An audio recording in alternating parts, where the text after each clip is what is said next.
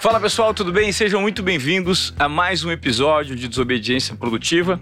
E hoje eu tenho o privilégio de trazer um cara aqui que se tornou uma pessoa recentemente conhecida de uma maneira um pouco mais próxima. Eu tive o privilégio de fazer um evento com ele e mergulhar um pouco na maneira como ele encara a vida, a profissão e a transformação que ele se propõe a fazer na sociedade. Eu estou com o Paulo Musi. O Paulo Musi, além de um ortopedista, um médico ortopedista e um médico do esporte, eu noto que ele é um cara pensador, profundo e que gera muita ideia e provocação por meio das redes sociais, porque ele é um cara fora da curva.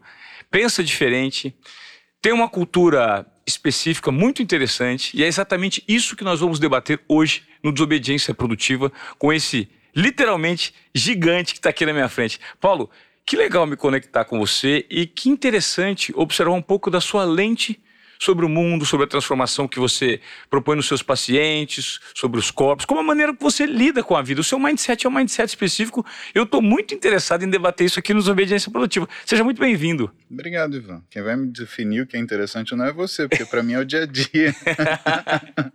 é isso aí. Pô, Paulo, eu queria que você me explicasse, cara, como é que surgiu esse fenômeno chamado Paulo Musi? que hoje é, eu posso qualificar como um arrasa quarteirão nas mídias sociais. Você tem uma legião de seguidores, de fãs, e recentemente, quando eu participei de um evento contigo, a aferição veio justamente por uma foto que eu postei e os retornos que eu recebi. Falei assim, pô, você está próximo do músico, cara. Esse cara é um craque, esse cara é um gênio. Pô, esse cara é pesado. Como é que você se encara hoje com essa chancela dos seus pacientes? Eu acho primeiro atípico para minha profissão, porque eu trabalho uma a uma pessoa. Né? Não trabalho com multidões. Na minha profissão eu também não sou preparado para lidar com multidões. Eu sou uma pessoa extremamente tímida, Ivan.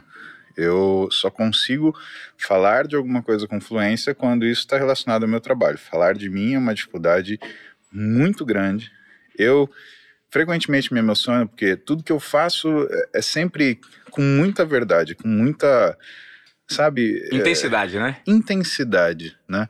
Mas aí que tá, é, a minha realidade é intensa, porque eu vivo fragmentos do meu dia. Né? Eu acordo 10 para 5 da manhã para conseguir ter a minha rotina de exercício, que é o que traz para mim uma identidade física, né? Eu sempre fiz atividade física, eu treino se for contar tudo que eu treino, eu comecei a fazer natação com dois anos de idade na escolinha do Beto, lá em São Carlos, onde eu nasci. Né?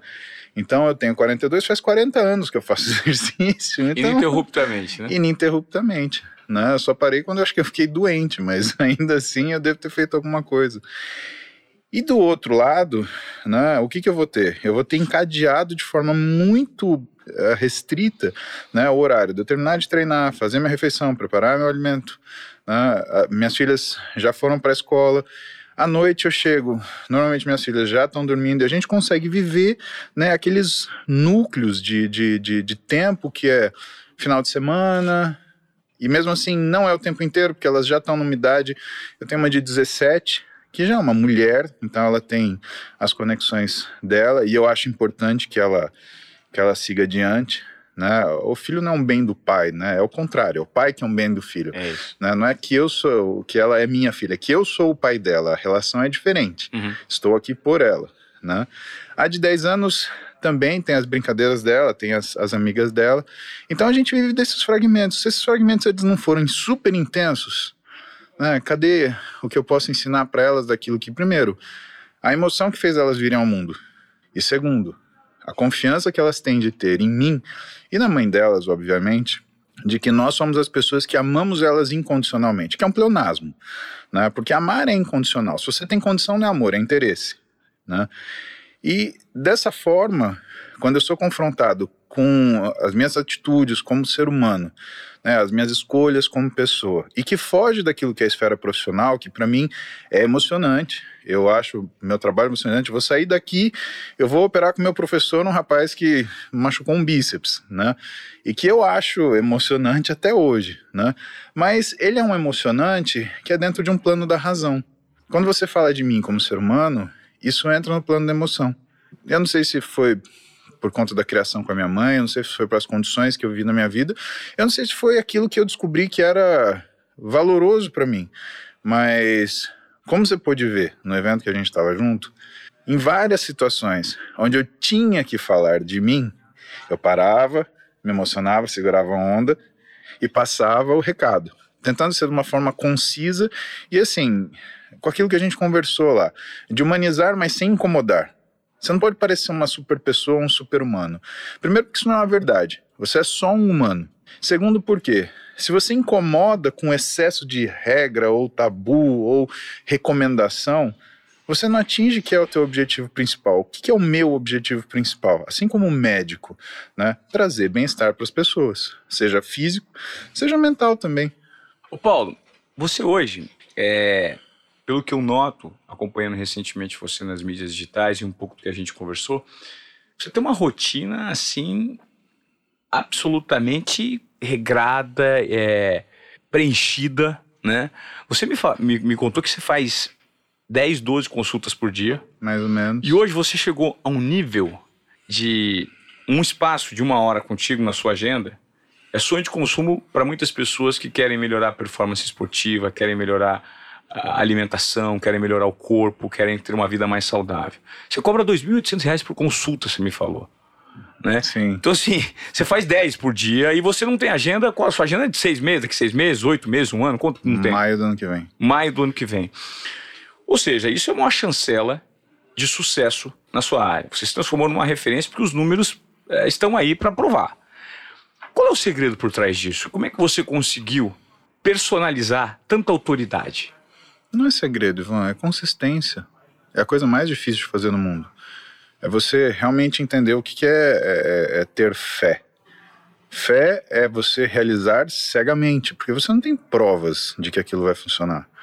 Eu tinha, eu tinha uma chance.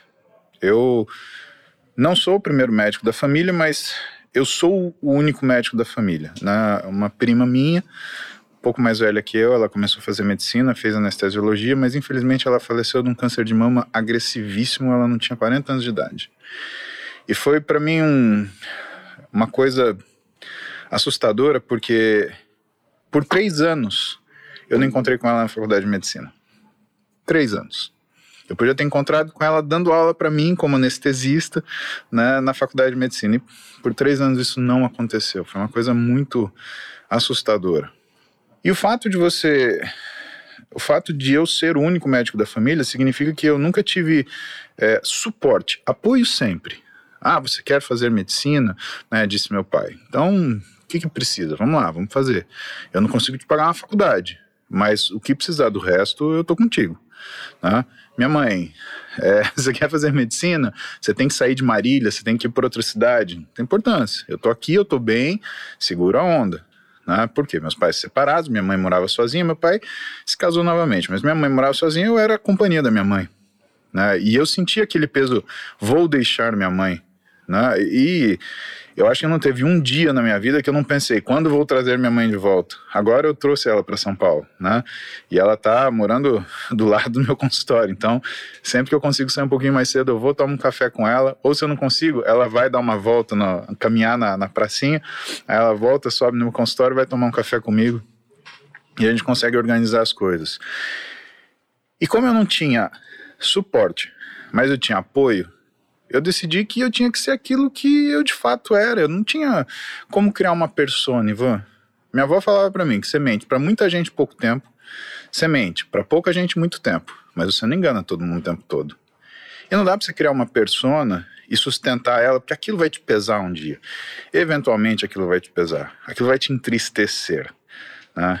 E eu já tinha tantas dificuldades que tinham que ser resolvidas que instintivamente, intuitivamente, eu resolvia na minha vida não criar mais dificuldades, não criar inimigos, não criar inimizades. Ah, você quer que eu te peça desculpa? Não tem problema. Desculpa. Ponto final. Vamos seguir adiante. Ah, você quer isso? Toma. Não tem problema. A única coisa que eu nunca entreguei foi minha identidade. E eu nunca deixei as pessoas mexerem com isso. Isso não. Aí é diferente. Quando uma pessoa te rotula e quer te transformar em alguma coisa, isso eu reagia. E eu reagia muito fortemente, muito vigorosamente. Porém, dentro de todas essas escolhas e para ser coerente, o que, que eu também tinha que saber? que eu não ia ser o sujeito que ia ficar milionário, eu não ia de uma hora para outra, né, chegar em casa e, e, e, e, viver uma vida de extremo luxo e conforto. Eu tive colega de faculdade, por exemplo, que ele passou na faculdade ganhou de presente do pai um Porsche novo, né? E que ele sentiu, ele ficou ansioso para pegar o carro, ele pegou o carro na concessionária antes de sair o, o, o seguro, e aí ele foi roubado e perdeu o carro no primeiro dia. O pai dele ficou tão bravo com ele que deu uma Courier 16 válvulas para ele novinho no dia seguinte, para ele aprender o que é dificuldade na vida.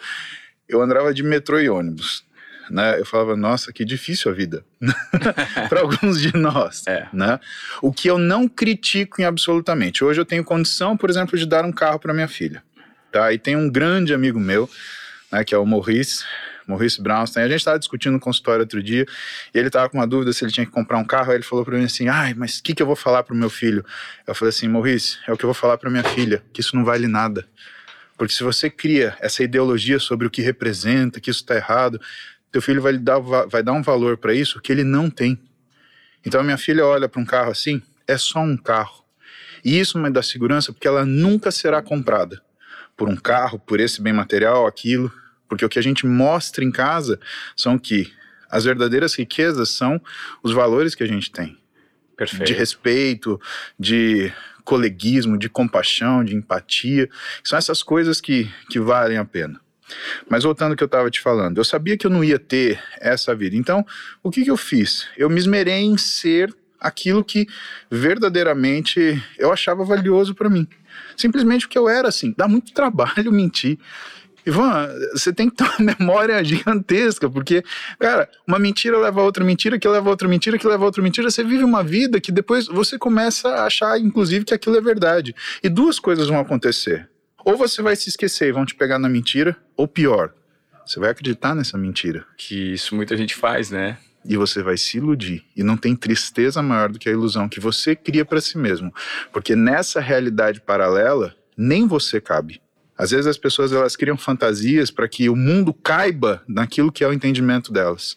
Em um determinado momento, algo acontece, cria uma disrupção e elas percebem que nem elas cabem naquele mundo.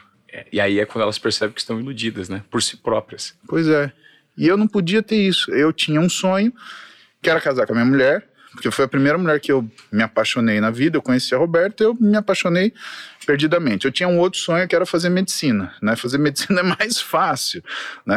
Passar no vestibular foi infinitamente mais fácil. Pô, passar no vestibular, eu fiz dois anos de cursinho e passei, né? Agora, para casar com o Roberto demorou 10 anos, né? 10 anos tentando ali. Demorou 5 anos para namorar, demorou 10 anos pra gente casar. Então foram 15 anos, né? De paciência e, e, e, e consistência. Eu sei muito bem o que eu quero.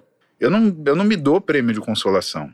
E quando as coisas elas têm a ver com aquilo que você vai fazer para o resto da sua vida, profissionalmente ou do ponto de vista emocional, e aí eu te falo, uma das primeiras conversas que eu tive com a Roberta, porque tanto eu quanto ela, a gente tive, teve vidas que foram vidas com uma série de complicadores que não estão presentes nas vidas da maioria das pessoas, né? E eu virei para ela e falei, olha, eu confio para você uma das coisas mais importantes da minha vida, que é o meu patrimônio emocional. Você é tudo que eu sinto e tudo que eu quero. E se você entende a importância disso, e se você aceita isso, você pode compreender quem eu sou. E por favor, entenda não como uma responsabilidade, mas como uma confiança. Que é o que eu acho que um casal tem que ter. A confiança, né?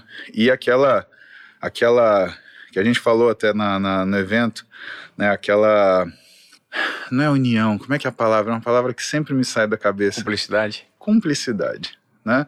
Você matou alguém. Querida, aonde você quer jogar esse corpo? Perfeito. Eu carrego nas costas. Ou seja, esteja certo ou esteja errado, esteja comigo.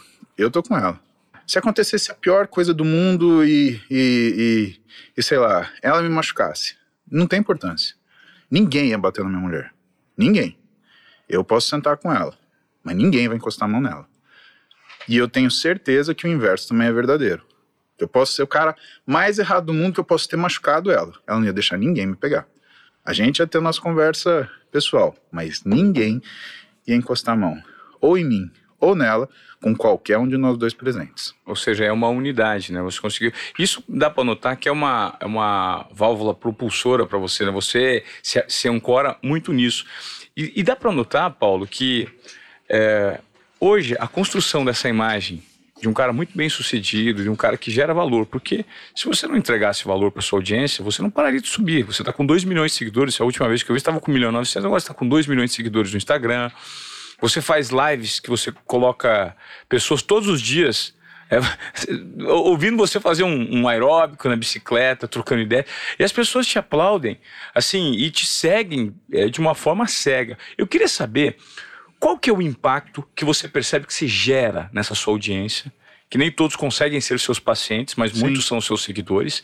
E o que, que a pandemia provocou em relação a pensamentos relacionados ao que você faz e a sua transformação? As pessoas refletiram mais, né, Ivan? Elas foram mais é, expostas à solidão, porque elas entenderam. Uma coisa é solitude, quando você quer ficar sozinho. Outra coisa é solidão, quando você se sente sozinho a revelia do que você desejaria. Total. E as pessoas foram se sentiram uh, sentiram essa solidão. Uma solidão não só física, mas uma solidão de ideias, uma solidão de metas, uma solidão de propósitos. Ela tinha uma ideia que devia ser o comportamento das pessoas, as pessoas tinham um comportamento completamente diferente. Outras pessoas tinham um comportamento, mas tinham um discurso. Outras tinham o discurso, mas não tinham o comportamento. E aí elas começaram a se sentir um sozinho ruim, que não é só a falta da pessoa do seu lado, é a falta da ideia. A partir disso, eu tinha que fazer duas coisas. Né? Eu tinha que, primeiro, a gente fala que medicina né, é, é a arte que vem de uma ferida que nunca se cura no médico. Né? Por que a gente faz medicina? Para resolver um problema nosso, porque a gente tem um problema muito grande para resolver. Eu acho isso completamente verdade. Eu tenho um, um, caso de doença séria na família, uma pessoa muito querida, e que tenho certeza que me jogou dentro da faculdade. Tanto que foi a primeira coisa que eu resolvi quando entrei na faculdade. Primeira. Né? antes de mais nada. E diante dessa situação, e, e, tomando isso como uma realidade a ser cuidada, o que, que eu tinha que cuidar? Eu tinha de cuidar daquilo que eu gostaria de ter. O que, que eu te falei que eu gostaria de ter mais do que apoio? Suporte. Então, o que está acontecendo com esses alunos? Eu me perguntei no meio da pandemia. Eles estão sozinhos, eles estão em casa. Será que eles são como eu, que eles acordam de manhã e falam: puta, que tesão, eu sou médico.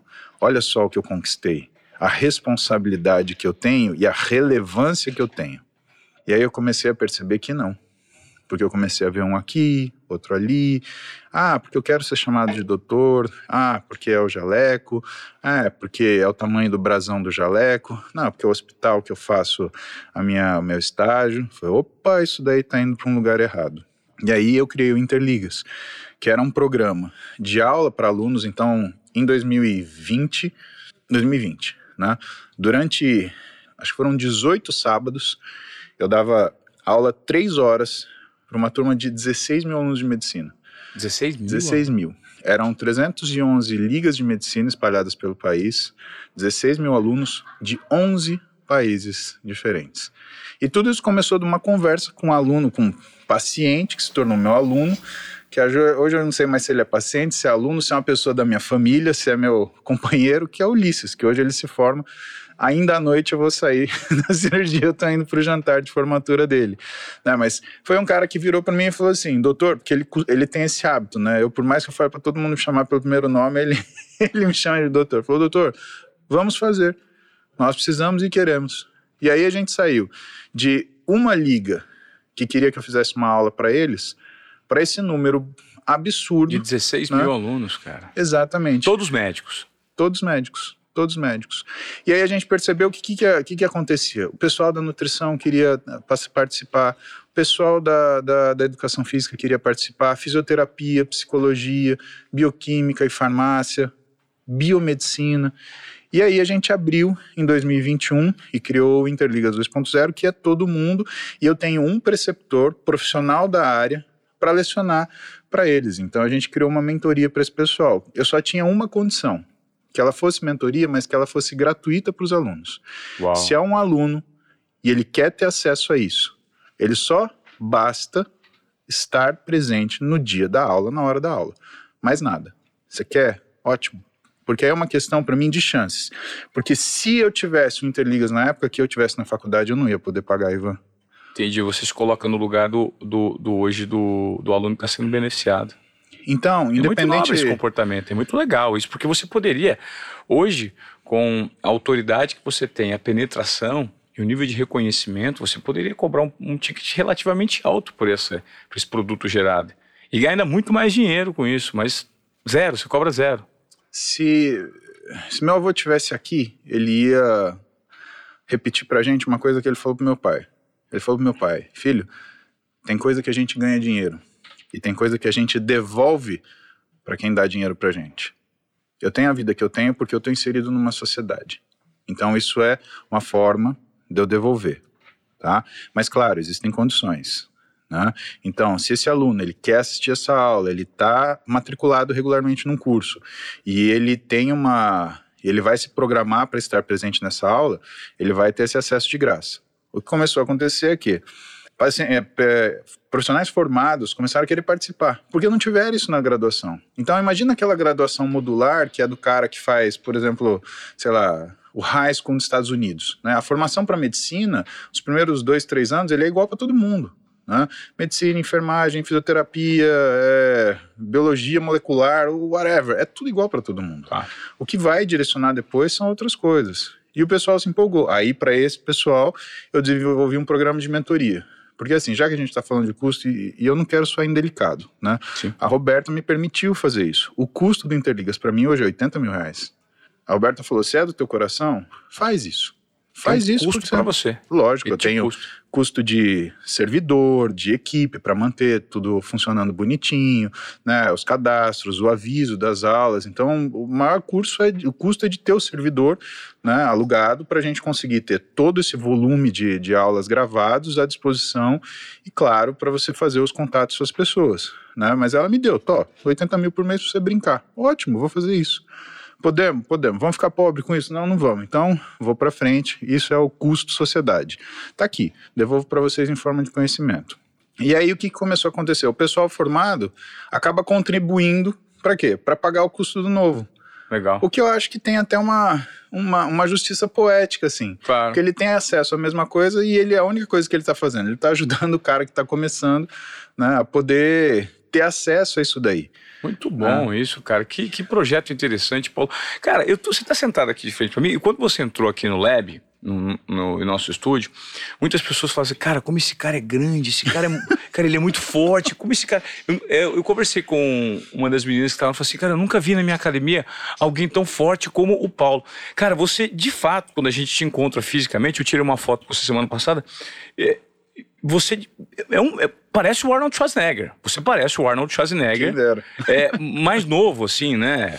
Cara, e como é, que, como é que você percebeu que você tinha essa predisposição genética, esse treino, essa vontade?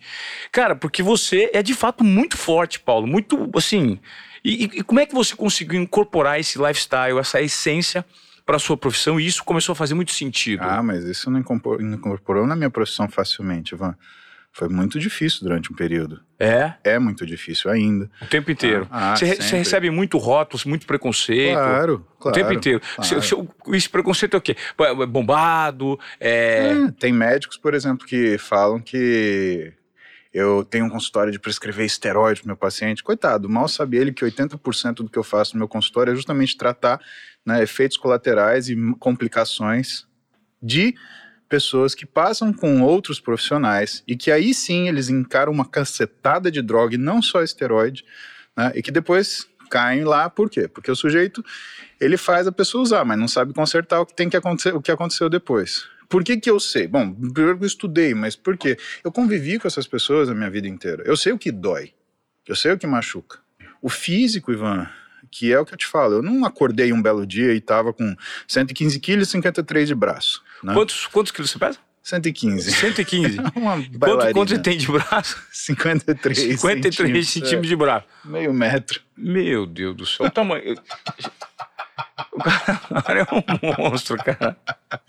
Cara, é mais, grosso, é mais grosso que a coxa da minha mulher. Às vezes eu abraço ela aqui assim, aí fica a coxinha dela e fica um bração assim, eu falo, nossa, parece um desenho animado isso, né, cara? É legal ser um desenho animado de vez em quando. Mas me conta, cara. E aí, desse preconceito, desse desconhecimento que veio da base? Eu não posso ligar, mas eu sei que ele existe, né? Cara, eu não, eu não vou gastar tempo lutando quanto isso, porque assim, a pessoa que te aponta um dedo, ela aponta três pra ela, é um princípio árabe. É isso aqui. É um para você, três para ele mesmo. E quando você fala, por exemplo, o que é minha profissão? Minha profissão, eu sou médico, eu sou especialista em ortopedia e traumatologia, com especialização em artroscopia e traumatologia do exercício e médico do esporte. Ou seja, minha vida é esporte. Eu treino há 40 anos. Você queria que eu pesasse o quê? 15 quilos? Que eu fosse obeso. Sabe, isso é uma coisa que, que uh, o professor Cortella fala que é coerência ética. Eu não falo para pessoa aquilo que eu não faço. Frequentemente, um sujeito vira para mim no consultório: Ah, mas você faz isso? Eu pego ele pela mão, levo na minha. Eu tenho uma cozinha na minha sala. Cozinha, né? É um espaço de meio metro por um e meio. Né? Eu entro de lado, tem um armarinho, um, um micro-ondas e embaixo uma geladeirinha. Né? E eu mostro para ele. Eu abro a minha marmita e tiro as quatro marmitas que eu levo para o consultório todo dia para comer. Às 11, às 14, às 17 e às 20. E aí a próxima refeição é às 23, então eu espero poder fazê-la em casa, né? Mas dependendo do horário, eu falo assim, ó, hoje eu já fiz duas. Minha tarefa tá cumprida, e a sua? É, eu comi uma barrinha aqui no seu consultório. Foi, você entendeu? E aí, o que, que eu falo para esses pacientes? Eu ponho para eles o que é a questão da satisfação pessoal. Às vezes elas idealizam um físico, Ivan, que não é o que vai trazer felicidade para elas. É uma idealização, é uma fantasia. E você tem que criar um físico para sua vida. Porque senão você cria uma vida para o seu físico que vai te tornar extremamente infeliz. Primeiro que o físico é uma coisa que depende de uma dinâmica toda própria e ele evolui de acordo com que os seus hábitos, eles evoluem também. Então não existe você fazer sempre a mesma coisa e ter sempre o mesmo físico. Se você fizer isso, você vai senescer, você vai envelhecer e perder a aptidão. Então você sempre tem que estar tá dando um upgradezinho. Né? Se isso não é uma diversão para você, e para mim isso é uma diversão, né?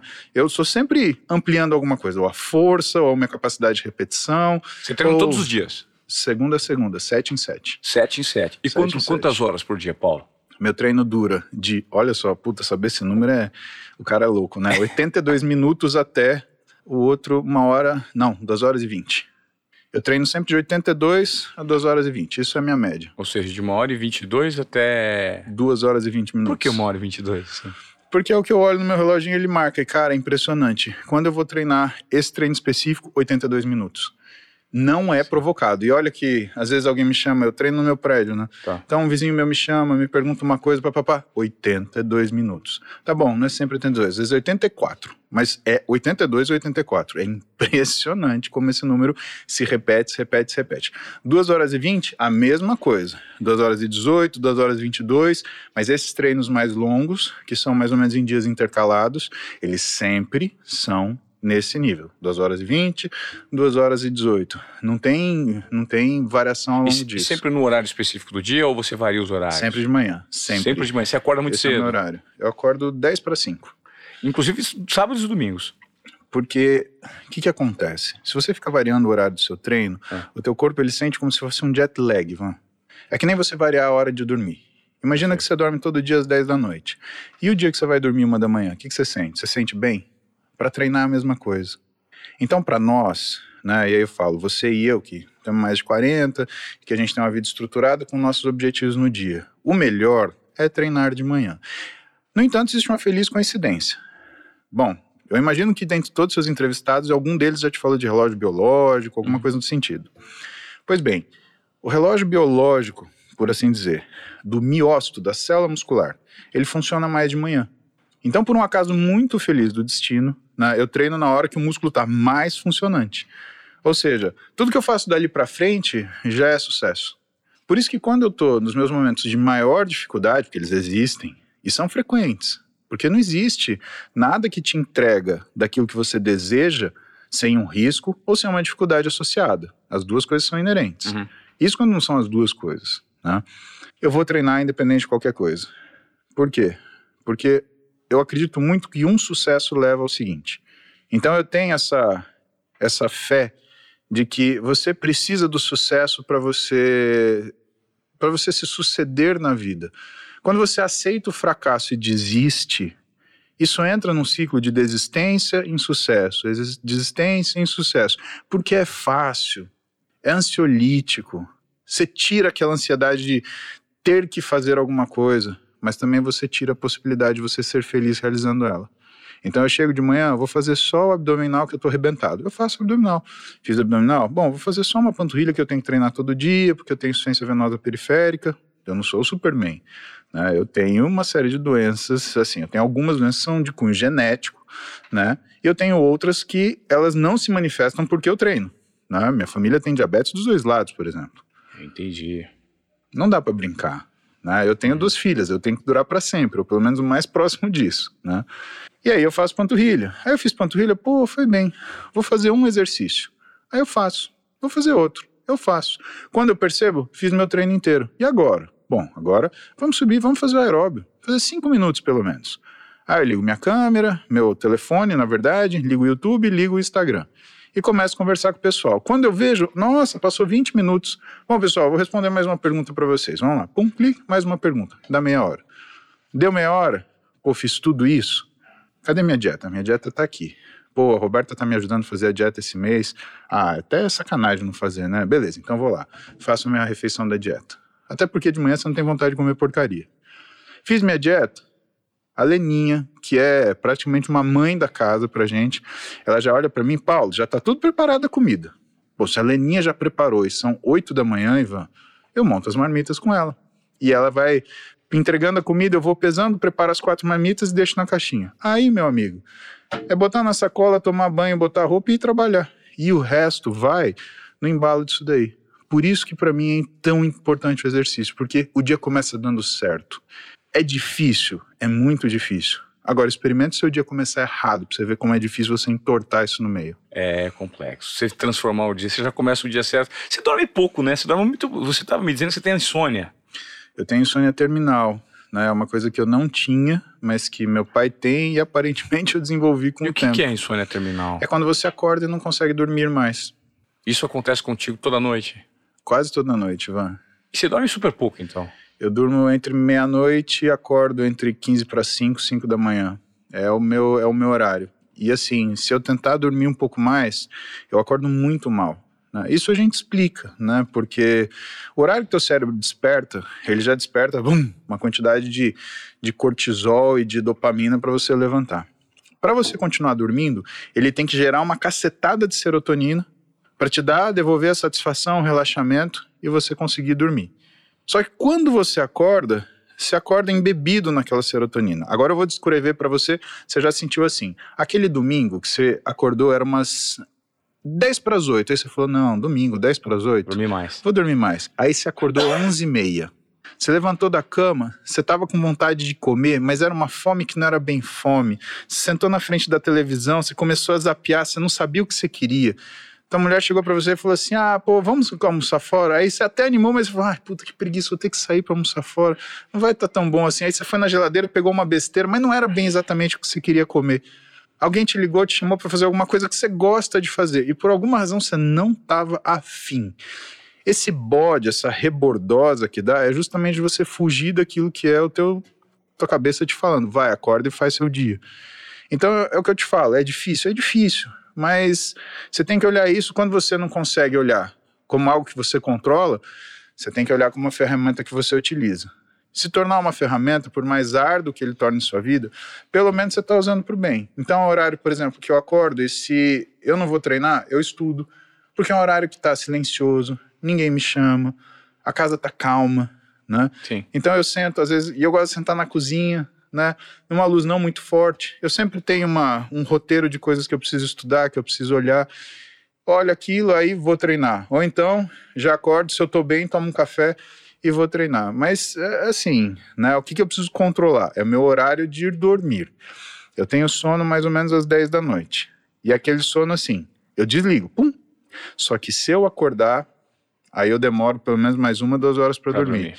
E normalmente é o que acontece. Eu vou fazendo minhas coisas até umas 10 horas, mas inevitavelmente a Roberta, que é mais noctívaga, ela me chama, me cutuca, e eu nunca falei isso para ela. Vocês não contem isso para ela, por favor, porque é a hora que a gente convive, é. né? Ela vai lá, me cutuca, mexe comigo, né? Bom, aí eu acordei, acordei, vamos brincar. É. aí eu vou dormir meia-noite. Aí, meu amigo, eu tenho que fazer uma mágica para durar da meia-noite às quatro, senão a coisa complica. Senão a coisa complica. Paulo, qual que é a maior dificuldade que você notou em tempos de pandemia, com os pacientes que você atendem, que tem uma dificuldade muito grande de aceitação com o próprio corpo, hum. que querem mudar essa, essa relação com o corpo. Legal você ter perguntado isso, porque eu lembrei que eu não te falei a segunda coisa. Eu falei o que eu devolvi para a medicina, eu não te falei que eu devolvi para a sociedade. Uhum. E aí, o que, que a sociedade me devolveu? Me devolveu essa sensibilidade, Ivan. Foi fazer o blog de manhã, o banho não tem calendário. Ligar e conversar com as pessoas. Resolver as dúvidas delas. Ou que pelo menos. Faz toda manhã, né? Empatizar com elas. Né? Começou, pessoal, 150 pessoas, 120 pessoas. Meu, com os dias, aí começou a entrar 700, mil, duas mil, três mil. Eu falei, meu, o que está acontecendo aqui? Será que tá todo mundo acordando cedo para fazer bicicleta? Tomara que sim, né? Mas era um horário que aí eu comecei a ter um feedback das pessoas assim, cara, eu não começo o seu dia, o dia se eu não, se eu não ouvir você. Eu preciso ouvir você porque aí eu já trato daquele assunto e aquilo ajudou. Ou então, esses dias eu recebi de um menino que ele tinha emagrecido 45 quilos desde que ele começou a ouvir o banho e que ele estava super feliz. E que só de conversar ele já conseguia direcionamento através das dúvidas das outras pessoas para ele aplicar e para ele ter confiança no que ele, no que ele tem que fazer. E esse ponto me marcou. Por quê? Desde que eu dou aula para pós-graduação de medicina, e eu dou para duas pós-graduações de medicina esportiva. Uma do Instituto Forte, da Faculdade Forte, que é o IAN e um pessoal da Santa Casa, de Misericórdia de São Paulo, um pessoal fora de série. Outro é para o Instituto BWS, que é o professor Glycon, que é do Sul, mas que ele vem dar esse curso aqui em São Paulo, né, e que também selecionou nomes, assim, extremamente especiais. Eu sempre pergunto para os meus alunos de uma forma muito provocativa, por que, que você cobra? O que, que você vende? E eu provoco eles por quê? Porque eu quero saber o que, que eles acham que eles estão vendendo. A medicina, ela não é um sacerdócio, Ivan, ela é uma profissão. Né? O teu médico ele precisa pagar conta de luz, ele precisa pagar conta de mercado, ele precisa pagar aluguel. A gente tem essas contas, então não dá para tratar mais a medicina assim. O que não quer dizer que nós não façamos de forma silenciosa os nossos atos de caridade. E por que silencioso? Porque caridade às vistas do mundo não é caridade, é autopromoção. Uhum. Pelo menos eu acho isso, tá? E dessa forma, eu preciso que esses caras entendam o que, que é o trabalho deles. Porque senão eles perdem aquilo que é a mão do sucesso e eles começam a se ressentir com a medicina. E depois eles ressentem-se com os médicos. E eles começam a apontar para o colega deles como se o colega deles de sucesso fosse a razão deles terem insucesso. Isso é muito ruim na medicina. Porque o foco do médico tem que ser o paciente, não importa o que aconteça. Perfeito. Bom, pergunto para eles. Cara, pouca gente soube me responder. Pra você ter uma ideia, eu acho que uma pessoa soube responder essa, essa, essa pergunta até hoje, que foi o Thiago Bianco, que é um amigo meu que era amigo meu da, do, do colégio em Marília, né? Eu nasci em São Carlos, cresci em Marília, né? E o que a gente vende, aí não sou eu que estou falando, é um sujeito chamado Kenneth Arrow, que é o Kenneth Arrow, ele foi um Nobel de economia, ele resolveu uma série de grandes problemas, um, mas um que ele resolveu foi a questão da residência médica nos Estados Unidos, porque como lá a formação é mais tardia, então os médicos se casavam durante a formação.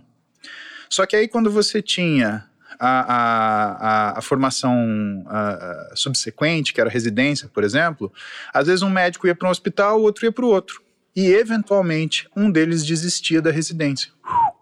Só que quando você não ocupa uma vaga de residência, esse dinheiro é desperdiçado, esse dinheiro é um custo, sem uma, uma, uma um médico trabalhando ali. Né? Por quê? Porque aí você tem que contratar staff, você não tem residente para segurar aquela parte, porque o residente trabalha. Ao contrário do que muita gente pensa, o residente trabalha e trabalha muito, e tem muito, muito. Todos os sistemas de ensino de medicina do Brasil, de ensino médico, eles são apoiados no trabalho de alunos e residentes. Então não acha que o residente fica de braço cruzado olhando, ah, esperando que ele não vai. Não, ele trabalha, trabalha pra caramba. Eu chegava a trabalhar 144 horas. Aí um sujeito na, na, na, no Instagram falou assim: Mas como assim? Você está mentindo? A semana tem 168? Eu falei: Exatamente, são dois períodos de 12 de descanso. Cara, você tem três anos para descobrir tudo que você precisa saber para você, por exemplo, entrar no pronto-socorro e se aparecer o cara com o pé quebrado, com o braço quebrado, ou tudo que ele quebrar, do pescoço para baixo, você tem que resolver, o que, que você vai fazer? Eu vou ficar no hospital o máximo de tempo possível. Qual é o lugar que você fica o máximo de tempo possível? Não é na sua residência? É por isso que uma residência médica. Porque você literalmente mora no hospital. Então, nessas condições, quando você percebe que tem essa, essa demanda, essa situação, eu preciso que o sujeito ele entenda que a confiança é a mercadoria dele. E que aquilo que ele está aprendendo naquele curso é para que ele atue com mais eficiência. Com mais eficiência, ele tem mais bons resultados. Com mais bons resultados, ele tem mais confiança. E o nosso nome, Ivan, na medicina, ele é de pouquinho. Então, tudo bem. Você está olhando Instagram hoje, tá? 2 milhões de seguidores. Mas, cara, eu comecei nos anos 2000 escrevendo um blog que chamava Performance com Saúde. Aí veio o Orkut. Escrevia no Orkut. Aí veio o Facebook. Entregando conteúdo. Entregando conteúdo. Dividindo com as pessoas as coisas. Aí veio o Facebook. Facebook. Aí veio o Instagram. Instagram. Instagram. Aí veio o TikTok. Tá bom. TikTok eu não consigo entregar conteúdo médico, mas eu entrego conteúdo de comportamento. Por quê? Porque eu percebo que a sociedade, de alguma forma, ela também está doente do ponto de vista de comportamento. As pessoas estão confusas, Ivan. O pessoal não sabe usar isso aí ainda direito. Não. Esse espelho preto que fica na nossa frente a maior parte do tempo, ele é uma ferramenta maravilhosa mas ela tem sido usada de uma forma muito errada. É, tem os efeitos colaterais também, porque a quantidade de conteúdo, se não tiver uma curadoria para você consumir o que de fato te faz bem, e aquela velha é, ação, aquele velho comportamento do ser humano, nós estamos sempre nos comparando. Como a gente tem essa mania de comparação, isso se transformou. Se você está mal, quando você abre o Instagram, a possibilidade de o feed te entregar um, um, um panorama para você ficar ainda pior é enorme. E se você está bem, você vai sempre encontrar alguém melhor que você ali também. Você quer fazer uma. Vamos fazer um, um paralelo. Vamos pegar Mundo Geek. Você assistiu O Senhor dos Anéis? Sim para mim foi uma coisa que, quando eu assisti Senhor dos Anéis, eu enxerguei um monte de coisa. Falei, nossa, que impressionante. Porque eu, eu, eu entro, no, eu consigo entrar no filme assim, eu vivo aquela experiência, né? Eu amo cinema. E aí, o que, que eu percebi? Quando eu olhava, por exemplo, pro Frodo, segurando o anel, olhava pro Gollum, que era um hobbit e que se modificou completamente, e aí olhava pro Sam, que era um, um, um hobbit sem um anel e sem a perspectiva de poder. O que, que eu percebia? Eu percebia que, na verdade, o Sam ele era um cara que estava sendo confrontado com um poder que podia corrompê-lo. E por outro lado, ele olhava para o Sam, que era a base dele, para falar assim: poxa, como que eu sou? E quem é o poder? Como qualquer ferramenta que a gente tem, tudo que te dá muito poder também te enfraquece. Porque você costuma usar aquilo. E quanta gente ficou fraca por conta disso. O que, que eu percebi na pandemia aí e que, assim, se refletiu no consultório e que eu acho que é uma. Desculpa, eu só conseguia responder isso para você se a gente tivesse esse background, uhum. né? As pessoas usaram isso, que é uma grande ferramenta para manter a comunicação, para manter o contato, para manter a troca de, de, de coisas boas, para fazer o contrário. Eu tenho poder, eu tenho o poder de machucar o outro. Então eu vou ser um hater. Eu vou criar uma conta fantasma, eu vou falar mal dos fulano, eu vou plantar notícia falsa, eu vou criar toda uma discussão social em torno das opiniões que são minhas e vou fazer com que isso seja mais importante do que coisas reais, problemas reais. Isso você notou no consultório, Paulo? Mas com certeza, os pacientes eles estavam muito mais estressados. Os meus pacientes, eles nunca vieram da internet. O Instagram nunca me deu paciente. Os meus pacientes eram pessoas indicadas por meus outros pacientes. Eu comecei a trabalhar, eu atendia uma vez por semana, eu atendia um paciente por semana, minha consulta era 200 reais eu pagava 50 reais por paciente de aluguel de sala. Ciros, muito obrigado. Você foi fundamental na minha vida e toda vez que vem essa história eu sempre agradeço você. Ciros Alexandre, fisioterapeuta. Meu amigo confiou em mim e me deu o primeiro espaço para atender. E eu acho que é importante a gente. Você cobrava 200 reais? 200 reais. E só tinha uma consulta por semana? Tinha uma consulta por semana, ainda tinha imposto para pagar disso, né? E era assim que eu, e foi assim que eu comecei. Hoje você tem 50 pacientes por semana. Hoje a gente tem 18 mil pacientes. Né? A gente tem Nossa. uma fila de espera de 500 pacientes. A gente está com a agenda marcada até maio do ano que vem, pelo menos da última vez que eu vi. E a Nossa. gente só vai voltar a marcar consulta depois de março. Porque senão a pessoa fica esperando. Né? Razão pela qual também eu montei uma equipe. Então eu tenho um assistente, que é o Bernardo, que é endócrino. Tenho um outro assistente, que foi meu primeiro assistente, que é o Heraldo, que é nutricionista e treinador. Então quando a pessoa chega e ela quer alguma coisa mais rápida, eu não consigo atender, eu encaixo com o Heraldo. O Heraldo, ele já dá o pano de fundo do que ela vai fazer estrategicamente. Ele faz um exame de calorimetria, determina o que é o gasto calórico da pessoa, já bola um plano de treino e dieta para ela começando a fazer alguma coisa. Enquanto isso, a gente faz um check-up da pessoa, avalia como tudo acontece, né, e consegue trabalhar. Mas é, é, não ache que eu acho legal esse volume. Não, eu acho ruim. Porque normalmente quando a pessoa, a pessoa ela reage muito mal a isso. Ela fala, ah, tá virando estrela. Puta, Ivan, nunca, jamais. Ah, mas por que, que tua consulta ela custa tanto? Primeiro, que é o tanto de, de conhecimento que eu acumulei, que gera confiança de você em mim saber que você pode trazer seu problema, que eu vou tratar ele da melhor forma possível. E que eu vou cumprir todos os processos éticos que a minha profissão envolve para resolver esse problema para você. Segundo, que você tem meu contato. De manhã, de noite, você teve dor de barriga ou espirrou, você me chama. Você atende? Eu atendo independente do que for. Médico é assim. Eu, pelo menos, cresci vendo médico assim. É, né? Médico por vocação, né? Exatamente. Eu vi os caras fazerem isso. Né? E terceiro lugar, afastar a gente curiosa. Teve uma época muito curiosa no consultório, que foi lá para 2016, 2017, que tinha um valor de consulta muito mais baixo, o pessoal vinha de curiosidade para saber se eu existia, se eu atendia. Eram pessoas que vinham, faziam uma consulta e iam embora. E não necessariamente faziam alguma coisa. Né? E, e como que eu descobri isso? Eu descobri isso porque lá para 2019, 2020, essas pessoas começaram a voltar. E qual que era o discurso delas? Poxa, se eu tivesse feito aquela época, mas aquela época eu queria conhecer você, porque eu achava que era um cara diferente, que você era o único médico musculoso e que estava nas feiras de fisiculturismo e que fazia vídeo de treino e que escrevia na internet, né? Só que eu vejo hoje, se eu tivesse feito tudo que você mandou, eu já estava com o físico que eu queria. Foi assim que eu descobri.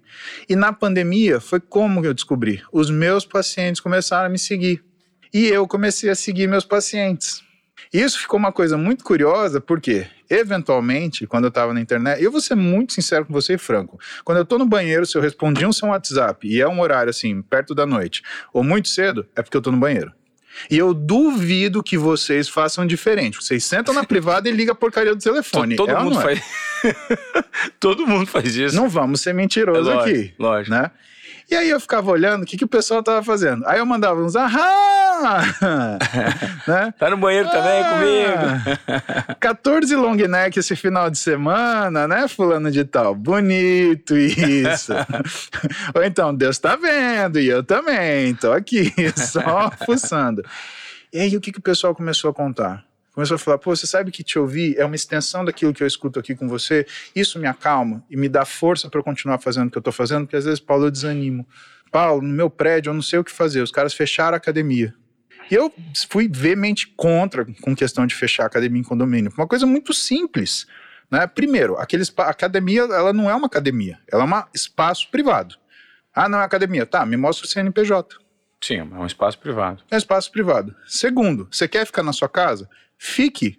Você tem a opção de não ir a, a frequentar a academia. Simples assim. É até uma falta de inteligência. Não, mas aí vai ter circulação no prédio. Tá bom. Impediu a entrada de empregado? Não. Impediu a entrada de visitante? Não. Ah, então a circulação interna do próprio morador, para usar uma área interna que ele tem direito, é o que faz você ter risco de contaminação? Sabe? Foi uma vontade de outras pessoas exercerem a sua vontade sobre elas que eu me decepcionei muito com o que eu vi. E como é que você orientava essas pessoas que estavam com dificuldade de treinar, que não, não tinham espaço para treinar? A orientação foi treino em casa e isso? Treino em casa. A gente tem uma equipe de 25 personagens hum. e os caras, eu pedia para eles darem atenção para essas pessoas. A gente fazia, combinava aulas, treino, né? Que ela pegava, ensinava a pessoa que material, por exemplo, adquirir para poder ter em casa, sem exagero os exercícios para ela sentir que ela treinou, para o corpo dela não parar completamente do exercício. Porque, Ivan, a pessoa que faz atividade física, quando ela para, ela tem um grande problema que é trazer inatividade para um físico que costuma estar ativo. Perfeito. Quando você estudou história lá na, na, na escola, e aí você teve aula sobre a CSN, Companhia Siderúrgica Nacional, inevitavelmente falou dos fornos, né? E a minha professora de história, sensacional, Maria do Carmo, Mário do Carmo, nem sei se você tá vendo. Beijo pra você, lembro muito de você. Te agradeço pela paciência de ter me dado aula, porque eu era péssimo em história, cara. Eu lembro que foi a primeira coisa que eu notei, assim, que me impactou, né, de saída, do que era o pré pro, pro colegial, quinta série, minha primeira prova de história, tirei sete. Cara, eu só tirava dez. Pá, pá, pá, pá. Eu cheguei em casa chorando. Minha mãe, tá vendo? Tá vendo? Se fudeu. Próximo estuda. Minha mãe, ela não arredava o pé. Ela, ah, tá sentindo culpa? Então vá, agora eu vou aproveitar. Ela não baixava o sarrafo pra tipo, ah, tadinho, passa a mão na cabeça e continua fazendo merda. Tem essa não, dona Pepe dá uma acelerada em mim. Você estudou Companhia Siderúrgica Nacional e com certeza você teve curiosidade. Os fornos nunca desligam. Por quê? Porque, inclusive, se você desligar aquele forno, só o fato dele desaquecer, ele pode quebrar porque é uma coisa acostumada em alta temperatura. O que a gente sabe sobre o desempenho humano é que o nosso organismo ele se molda a esse desempenho. Só que uma coisa, Ivan, é uma adaptação. Adaptação, princípios de Seeley de 1960, que era um cara que era um endocrinologista, um fisiologista exímio, e que ele falava que quando você tinha um processo celular, você tinha uma reação de alarme e uma ação de resposta, e essa resposta era uma adaptação a esse estímulo. Só que quando você tem uma resposta celular, você tem uma mutação. Isso, ó, assistam a aula do professor Tácito Júnior, vocês vão entender isso muito bem. Mas o que a gente tem com o exercício é um ajuste. O problema é que nem ajustar uma calça. Pensa o seguinte: você fez uma calça grande? Se você encolher, você vai lá, ajusta essa calça e diminui. Se você fez uma calça pequena, como é que você faz para aumentar? Você cola um pedaço. Aparentemente, o nosso metabolismo ele fica tão eficiente que é a mesma coisa de você ter que aumentar uma calça pequena. Você tem que criar patches para que aquilo consiga funcionar. Isso gera piora metabólica, uma piora metabólica incrível. 14 dias de uma pessoa sem treinar, que está habituada a fazer exercício físico, ela já acumula gordura visceral. Qual o problema da gordura visceral? A gordura visceral, ela acontece por inflamação. A mesma inflamação que cria alteração hormonal, porque existe aumento do que é a função de aromatização da testosterona, ou seja, a transformação da testosterona em estradiol nos homens. É ela que faz você ter alteração da sua pressão arterial. Ou seja, tudo isso é provocado por, por, por uma falta de consistência Síndrome relacionada a, a, exercício. A pessoa que está treinando e para de treinar. É muito tem... pior. É muito pior a gente chama de síndrome do destreinamento. Ela desenvolve transtornos endócrinos, ela desenvolve transtornos cardiovasculares, ela desenvolve transtornos metabólicos. Porque você tem aquele forno de usina funcionando a inteiro. mil por hora, a 10 mil graus o dia inteiro. De repente, desliga. E essa é uma das razões porque as pessoas muito treinadas, né, que é o meu caso não porque eu sou um atleta, mas porque eu treino há muito, muito tempo, uhum. se sente mal quando interrompe o exercício. Ou seja, você, você nunca ficou uma semana, 10 dias sem treinar? nesse tempo todo, de férias, assim. Porque se você fica. E se férias fica, para mim é treinar. Então, se você ficar, você fica mal. Seu corpo fica horrível. Fica sim, mal. sim. E eu tenho esse risco extra. Eu tenho uh, diabetes dos dois lados da família, né? É, tenho síndrome metabólica de um dos lados da família. Né? Eu, eu, de família, de genética, eu herdei pessoas magnânimas, assim, suas capacidades de trabalho. Mas do ponto de vista de saúde, tem câncer dos dois lados, tem diabetes dos dois lados. Né? Meu pai conta uma história, ele... Meu avô, pai da minha mãe, ele morreu de câncer, câncer de próstata. E meu pai fala, meu pai ele é um sujeito de uma, de uma compleição física mais uh, delgada, mais franzina, né? Mas ele é forte. Então, esse peitoral que o pessoal gosta é do meu pai. Meu pai tem um peitoral grande, longo, assim. Parece... Ah. O Arnold parece meu pai com a idade dele. Meu pai tem 67 hoje, né? Aquele peitoral longo, comprido. Só que ele é um cara mais franzino. E ele conta, ele fala, seu avô, doente era difícil mexer ele na cama, porque ele era uma massa. E meu avô era um sujeito de um nível de atividade muito física muito alto, porque pra você ter uma ideia, meu avô era nordestino, alagoano, né, daqueles brabo. Minha avó falava que ele era um homem muito bom. Ele era um homem tão bom que ele só matou quem mereceu. Eu fico imaginando o que, que seria uma pessoa boa desse jeito. Só matou quem merecia, na peixeira ainda. Fico, fico na imaginando. Peixeira. Na peixeira. Fico imaginando que pessoa boa, né? Ah, pergunta pros Cavalcante lá. E, povo bom. E aí ele veio para São Paulo para abrir fazenda. Né? Então o trabalho braçal que ele tinha era um negócio homérico. Você imagina, tinha trator, Era enxada, facão e foi-se. E, Sim. e vamos abrir o, fundão do São Paulo, Paraná, vamos Uhum. abrir tudo na mão. Né? Nossa. E ele tinha essa, essa, essa força física. Meu pai fala muito disso. Mas, por outro lado, eu herdei todos esses riscos. Né? Eles não fumavam, eles não bebiam. Né? Parece que o meu bisavô fumava. E você não bebe nada, Paulo? Não. Zero costumo. álcool. Zero álcool. Não é zero porque o que, que acontece? Né? Eu tenho uma vida normal com a minha esposa. Né? E tua mulher gosta de companhia. Então, vamos dizer que eu encho, eu faço três para um. Né? Uma taça para mim e três para ela. Vinhozinho. Tá? Um vinho. Saque, eu aprendi saque agora. O Entendi. Ian, tá vendo? Professor Ian, né? Então vocês conhecem o Ian, né? Dr. Ian Serf, né? Que é o coordenador da especialização em medicina esportiva da Forte, né? Ele me ensinou a beber saque. Tomar Ó que saquê. moleque. Agora eu queria te fazer uma pergunta, Paulo, relacionada à questão muito mal interpretada, creio eu, principalmente em momentos de pandemia, né? Que a nossa pior versão em alguns momentos veio para fora. Até que ponto as pessoas precisam saber equalizar o que é saúde e o que é estética? Eu não vejo separação, na verdade. Não? Eu acho que a estética, ela na verdade é uma é uma mostra de saúde.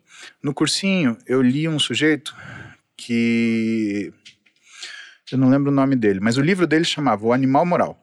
Se não me engano era Robert Greene. Enfim, O Animal Moral.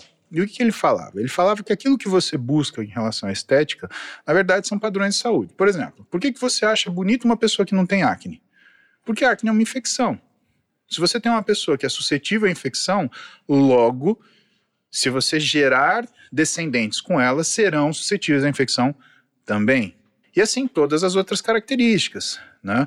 É, que podem estar fora daquilo que é a saúde. Agora, quando a gente olha padrões estéticos, Ivan, a gente percebe que ao longo da evolução humana, todos eles foram confundidos com padrões de saúde. O que, que era a mulher esteticamente bonita no Cenozoico?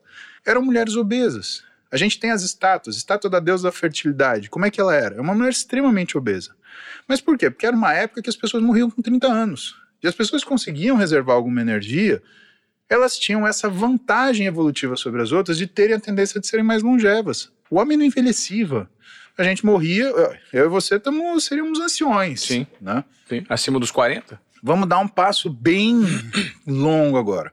Vamos chegar é, renascimento, na- nessa parte. As mulheres já eram mais magras. Elas ainda tinham um pouco mais de gordura, mas frente ao que a gente conhece hoje como beleza. Que eu acho que a estética ela mais chegou perto da saúde foi na verdade na década de 80, 70, 80, né? Acho que 70. Marilyn Monroe. Marilyn Monroe não é uma mulher magra para os padrões de hoje. Mas há dúvida que era uma mulher belíssima. Sim. Nenhuma. Pega a década de 80. E aí os veículos de comunicação, eles cumprem um papel de responsabilidade sobre isso. Muito grande. Vamos pegar a Twig, que era uma modelo, né? Ela parecia um palitinho, né? Um chassi de caloidez. Né? Aquilo virou padrão de beleza, porque as pessoas confundiram fama com beleza. Nossa, se essa mulher tá numa revista que circula o mundo, bonito é isso. E aí, não que a gente tenha admirado um padrão, mas nós nos acostumamos com ele. Década de 90, aeróbica de alto impacto, exercício em grande quantidade, o pessoal treinava na praia, fazia aqueles, aquelas aulas de ginástica extremamente intensas, que até hoje a gente cuida, né, nos, nos, consultórios de ortopedia, dos joelhos quadril que sobraram dessa época. Né? O que, que era estética? Começou a virar uma coisa um pouco mais robusta. Hoje a gente está numa estética estranha, principalmente modificada por hormônios. Tanto que existe aquele, a, a, a, a expressão chip da beleza. Porque não existe chip da beleza. Não existe nada que você implante no seu corpo que vai te deixar bonito ou bonita. E esse tipo da beleza é um implantezinho de hormônio É que, um as, implante que- que as pessoas colocam e, e, e aquilo fica. Liberando durante seis meses a um ano uma quantidade de hormônio X, né? Com um objetivo que é extremamente discutível, né? E a medicina ela já se pronunciou sobre isso. A Sociedade Brasileira de Endocrinologia e Metabologia, por exemplo, mandou um statement falando: olha, desculpa, mas não, isso não tem cabimento. Né, para resumir uma história longa numa frase curta. Né, e por que, que não tem cabimento? É, é porque é o óbvio lulante. Né? Você vai colocar um negócio debaixo da sua pele que vai te deixar bonito? Não, não é assim. E as pessoas te procuram no consultório às vezes para isso, Paulo. Ué, pra- 80% da minha demanda hoje é mau resultado. É mau resultado. E aí a composição é, é, é, é reavaliação alimentar, física, Tudo. de exercícios. É um check-up bem uh, uh, profundo. Bem, faz um escrutínio mesmo da Detalhado. vida da pessoa, porque Ivan, eu estou atendendo uma pessoa que pretensamente é saudável, tá? E nesse sentido, medicina esportiva, o pessoal não dá o devido valor. Por quê? Porque quando uma pessoa te procura para fazer exercício, ela acha que é saudável.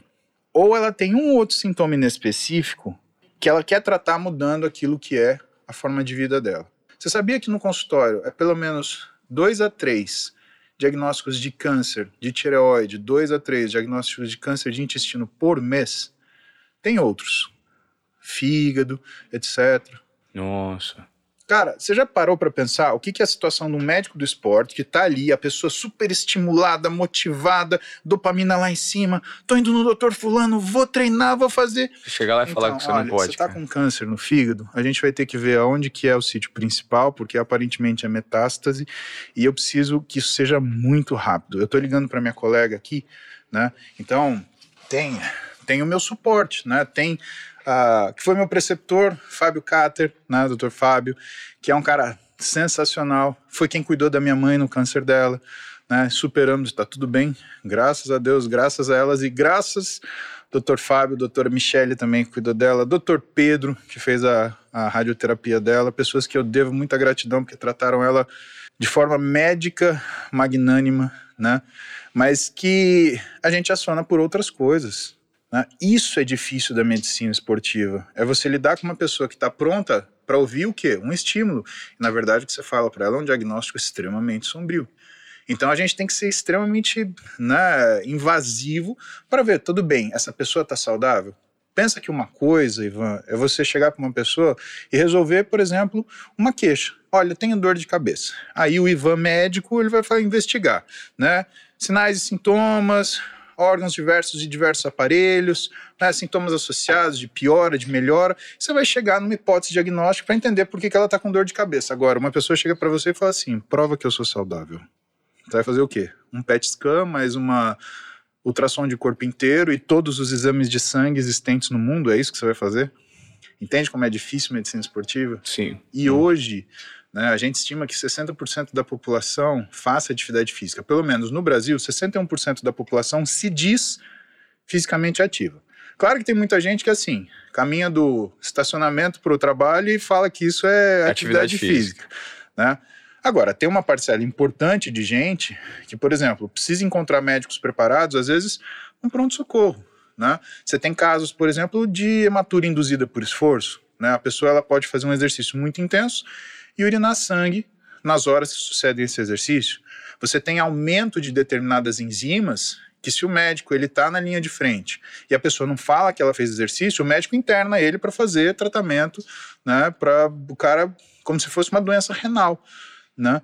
Então, a, a, a, é muito importante que esses conceitos e aí por isso que eu também sempre tento falar um pouquinho para os médicos com muita gentileza e muita elegância, né? Olha só, dá uma olhada com carinho nisso. Isso é bom para o seu conhecimento próprio. Você atende um paciente que pode estar tá fazendo exercício, isso funciona diferente. Né? Para os médicos que atendem pacientes que usam algum tipo de tratamento hormonal, olha, presta atenção nisso, veja se isso está consonante com isso e aquilo. Às vezes, um sinal inespecífico ele esconde uma coisa que precisa ser avaliada, precisa ser discutida com o paciente. Por exemplo, quando a gente fala de esteroide, né? O que, que você acha que é o maior problema quando a gente lida com esteroide no corpo humano?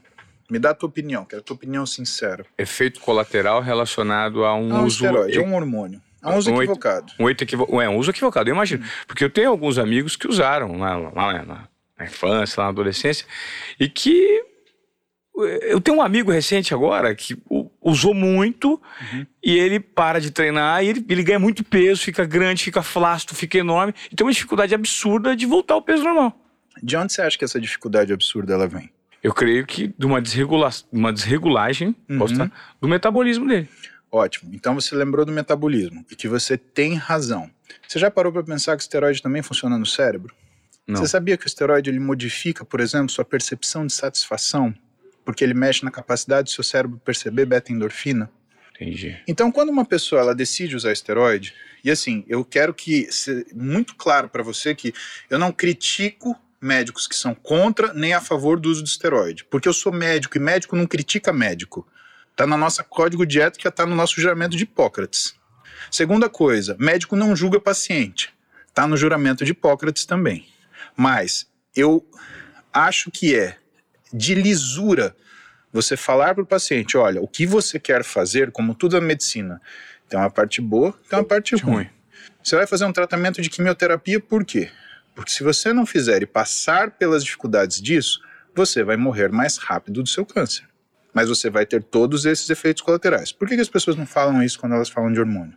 O que, que eu mais trato hoje que é o mais difícil para mim? E que me jogou de volta em livro de psiquiatria, por exemplo né, que é uma coisa extremamente específica da medicina, que você tem que ter uma habilidade tremenda, mas eu preciso ter a capacidade de identificar. Porque quando eu preciso tratar, eu tenho meu médico de confiança, né? Médico de confiança o doutor Ari Gadelha, professor da escola, foi meu...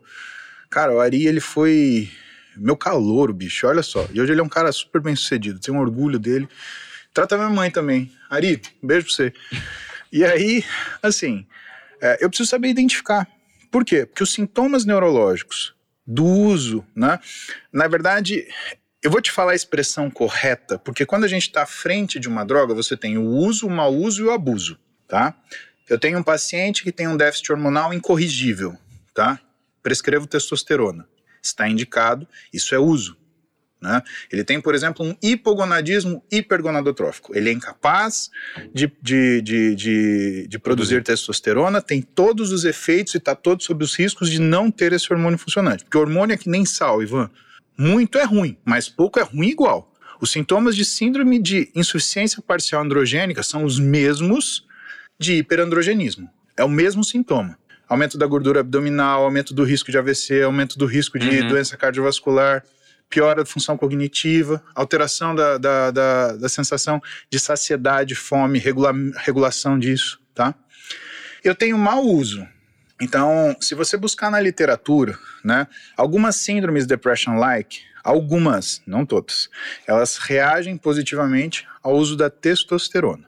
Síndromes? Depression-like. São como depressões, como uma depressão, Sim. né?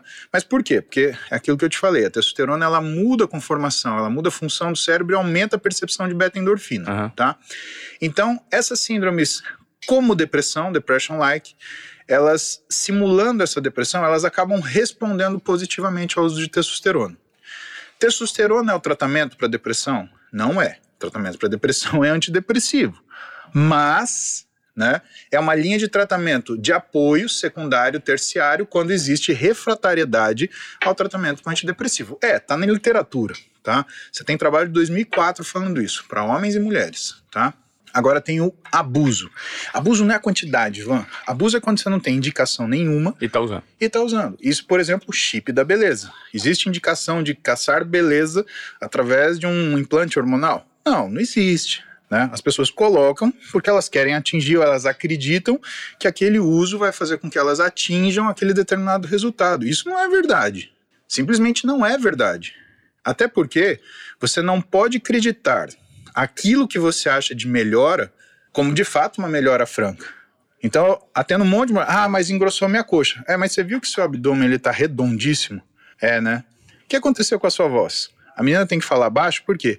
Porque ela falando baixo, ela consegue falar fino. Porque se ela for falar alto, Ivan, porra. E é impressionante a quantidade de mulheres que a gente nota com essa, né? E não fica. Fica. É, é, é, estranho. É no mínimo que a gente chama de mixed feelings. É um, é um sentimento misto, né? Que você, é uma estranheza. Né? De novo, sem julgar. Isso é o que é. Né? É o que existe, é o que acontece. Então, o abuso não é a quantidade, é o uso sem a indicação. Sem a necessidade. Então, quando a gente atende uma pessoa numa situação de abuso, ou seja, ela usa sem uma indicação específica, o que, que a gente tem? A gente tem colaterais, que são os efeitos que vêm junto com o esteroide, que são indesejados. Aí você tem uma outra classe de efeitos, que são os efeitos adversos, os que podem acontecer. E o que, que eu não gosto? Eu não gosto porque o pessoal que é contra o esteroide né? Que, aliás, não é que é contra, porque todos os médicos são contra o abuso, Ivan. Mas as pessoas, elas se colocam numa como se fosse meio que time de futebol. né? Ah, eu sou contra essa droga. Não, o médico ele não é contra a droga. O médico, na minha opinião, ele tem que ser a favor do uso quando tem indicação e contra o uso, né? Ou cogitar o uso quando não existe essa indicação. Então, quem fica levantando bandeira e fazendo, né, tanto para um lado quanto para outro, que são os extremos, uhum. né, para mim precisa de uma correção de curso. Uhum. Por quê? Porque se você fica levantando essa bandeira contra, você não consegue sensibilizar o seu paciente. Sendo que só bastava mostrar e falar assim, cara, tem colateral. Você quer, quer sentir isso? Porque assim, isso você sentir, o que, que vai representar para tua vida? Vai, vai, gerar mesmo, mais bônus ou mais ônus? A pessoa mesmo pesa e fala, é, realmente, isso daí eu não, não quero. Não quero. E assim, o que, que é esse desnível? Né? Os adoradores dos implantes hormonais. Eles falam que é tudo de bom. Tem cara que fala que cura o câncer. Que nem um maluco que dava curso por ali né? Uhum. Que não era da medicina, era de outra área. Mas ele falava que curava câncer, né? Falava que tratava acne com testosterona. Nossa. Meu Deus do céu. Que maluco. Tem que dar um remédio. do outro lado, o pessoal que é contra, né? Faz uma propaganda difamatória. Não é assim que você conquista alguma coisa. Porque quando você difama um processo, você julga o paciente que está naquela situação. E tá lá no juramento de Hipócrates, não julgar. E essas pessoas elas fazem o quê? Pegam os efeitos adversos e falam que eles são efeitos colaterais. Tá errado, não é. O efeito adverso é efeito adverso. O, o, o Paulo, a gente. É, esse, esse, o seu assunto você conhece muito de medicina, né? E você às vezes se aprofunda em alguns assuntos que fazem muito sentido para quem está ouvindo, mas muita gente às vezes não entende porque que não consegue sequer mergulhar nessa profundidade que você explica do, de hormônios, de como funciona. Eu queria que você orientasse para a gente terminar o paciente que hoje não, uma pessoa que quer ter uma relação mais saudável com o próprio corpo, com a cabeça e com os exercícios e ter um entendimento de que tudo pode ser mais fácil se ela entender quais são os valores dela. É, é importante as pessoas entenderem, porque assim, treino, o treino que serve para um não serve para outro, o horário que de repente serve para um serve para outro, a alimentação que serve para um serve para outro. Qual que é o, o, a, a sugestão, o conselho que você daria aqui no final do nosso podcast para essa pessoa que hoje está perdida em relação ao metabolismo dela, a ter um corpo melhor, a se alimentar melhor, a fazer exercício. Assim, algo que seja usado para uma média. Eu vou tentar fazer um resumo de uma coisa que eu tenho muita dificuldade, mas Ivan, a medicina é vida. E como vida, você tem escolhas que você faz, que tem algumas resultados imediatos e ele tem repercussões tardias. Nada na nossa vida que vale a pena é conquistado com rapidez. Interessante. Nada. Nada. Seja profissionalmente, né? Você não se formou e começou a cobrar R$ 2.800 de consulta, né? Do dia você... noite. Não, ninguém faz isso, né? Então por que, que você acha que você vai emagrecer amanhã? Né? Na área do esporte, isso acontece porque as pessoas elas lastram o merecimento de acordo com a percepção do esforço. Só que quando você começa a fazer dieta e quando você começa a treinar, a tua percepção do esforço é essa. Tua realização de trabalho é isso. Então o seu mérito é menos que isso. Só que você não está olhando o seu trabalho, você está olhando o seu sofrimento. E a das coisas principais da vida é gostar dos processos.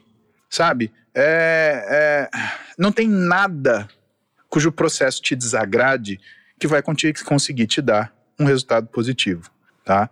Eu falo isso até. Eu tenho muito amigo que é que é solteiro, né? E aí são aquelas relações instáveis, né? Extremamente é, é, volúveis que os caras têm. E eles sempre estão reclamando. Aí eu pergunto pra ele, e aí, cara, é bom ser solteiro? Não, porque você tem isso, você tem. Então, mas todo sábado à tarde você tá sozinho, você tá quase se jogando nos cantos e chorando. Daqui a pouco eu vou te ver beber.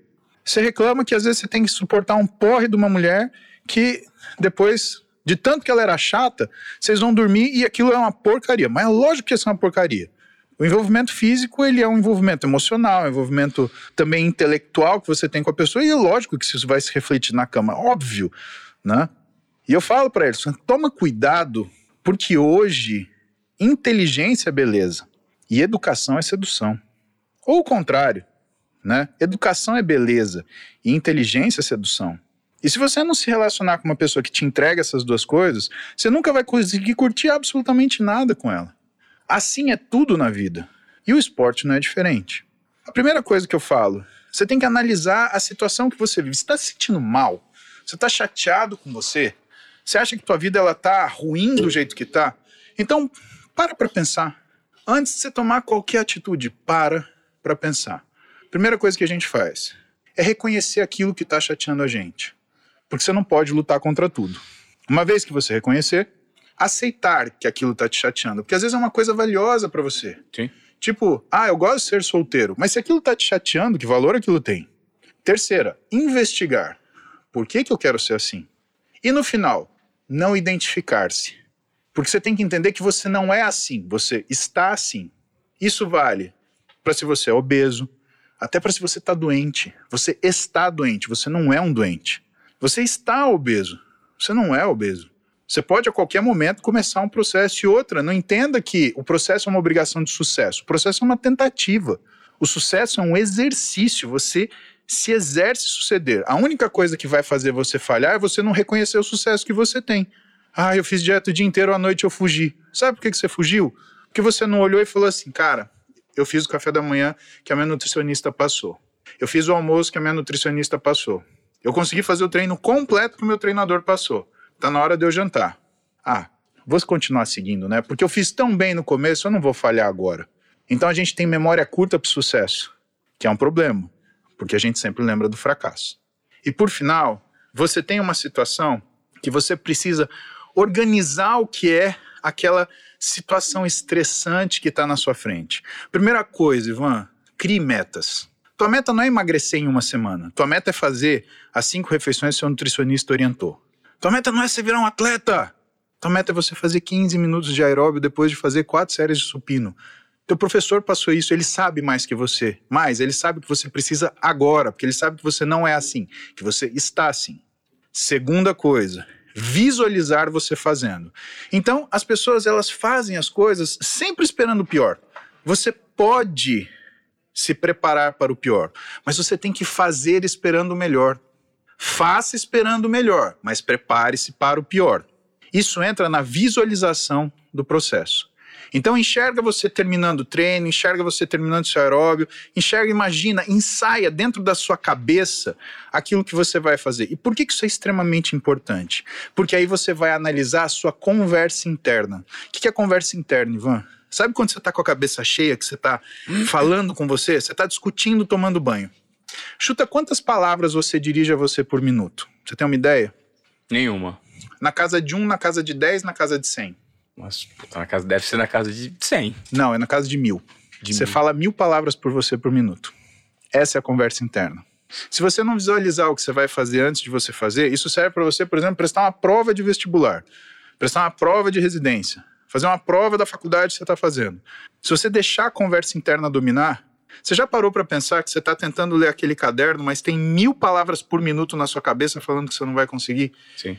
Então você tem que dominar a sua conversa interna. E quando você dominar a sua conversa interna, aí você consegue imaginar o que é o processo de sucesso.